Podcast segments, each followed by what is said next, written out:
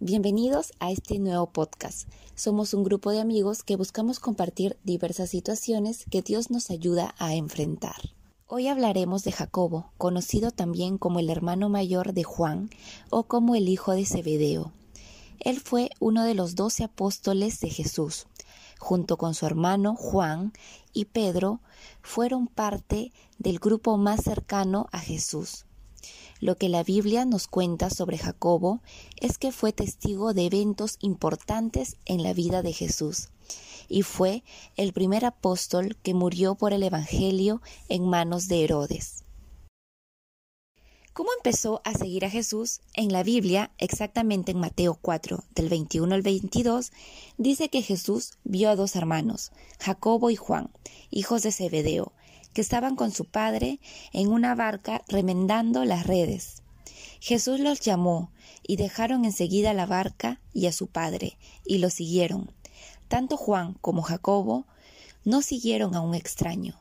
Ellos tenían conocimiento de quién era la persona que los estaba llamando. ¿Cuál fue el papel de Jacobo como discípulo de Jesús? Jacobo, junto a su hermano Juan y Pedro, como lo dijimos hace un momento, eran más cercanos a Jesús, tanto que Jesús les pedía a ellos que lo acompañaran en ocasiones selectas. Los tres fueron testigos de varios milagros que los demás discípulos no vieron. El más importante fue la transfiguración de Jesús. Para que no te quedes con la duda, te contaré más sobre los eventos en los que Jacobo acompañó a Jesús. Uno de ellos fue cuando Jacobo le pidió a Jesús enviar fuego a Samaria, después de que una aldea ubicada en ese lugar rechazó el mensaje que le llevaron. Ante ello, Jesús lo apodó a él y a su hermano Juan, hijos del trueno. Uno de los testigos de la resurrección de la hija de Jairo, adivina quién fue. Sí, Jacobo estuvo ahí de testigo y presenció este gran milagro de Jesús. También acompañó Jesús y fue testigo visual de la transfiguración del Señor Jesucristo. Esto sucede cuando Jesús se vuelve radiante en gloria divina sobre una montaña. Si deseas saber más de esta historia, puedes leer Marcos 9 del 1 al 4. También Jacobo acompañó a Jesús en Getsemaní, lugar donde Jesús oró poco tiempo antes de ser crucificado.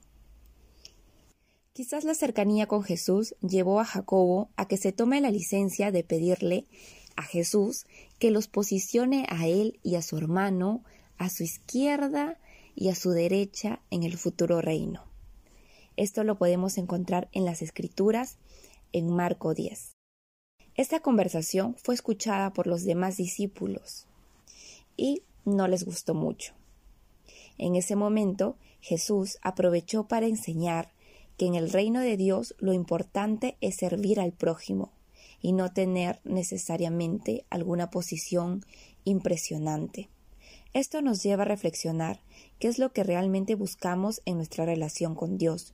Buscamos recibir milagros, tener un cargo en la iglesia, buscamos prosperidad o nos bastamos en su amor y su gracia.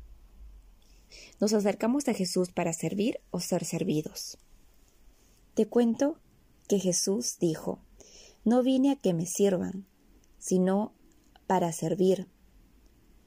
Si Él siendo Hijo de Dios dedicó su vida a servir, ¿cuánto más nosotros? También dijo en Lucas 22 del 25 al 27 lo siguiente. En este mundo los reyes y los grandes hombres tratan a su pueblo con prepotencia. Sin embargo, son llamados amigos del pueblo. Pero entre ustedes será diferente.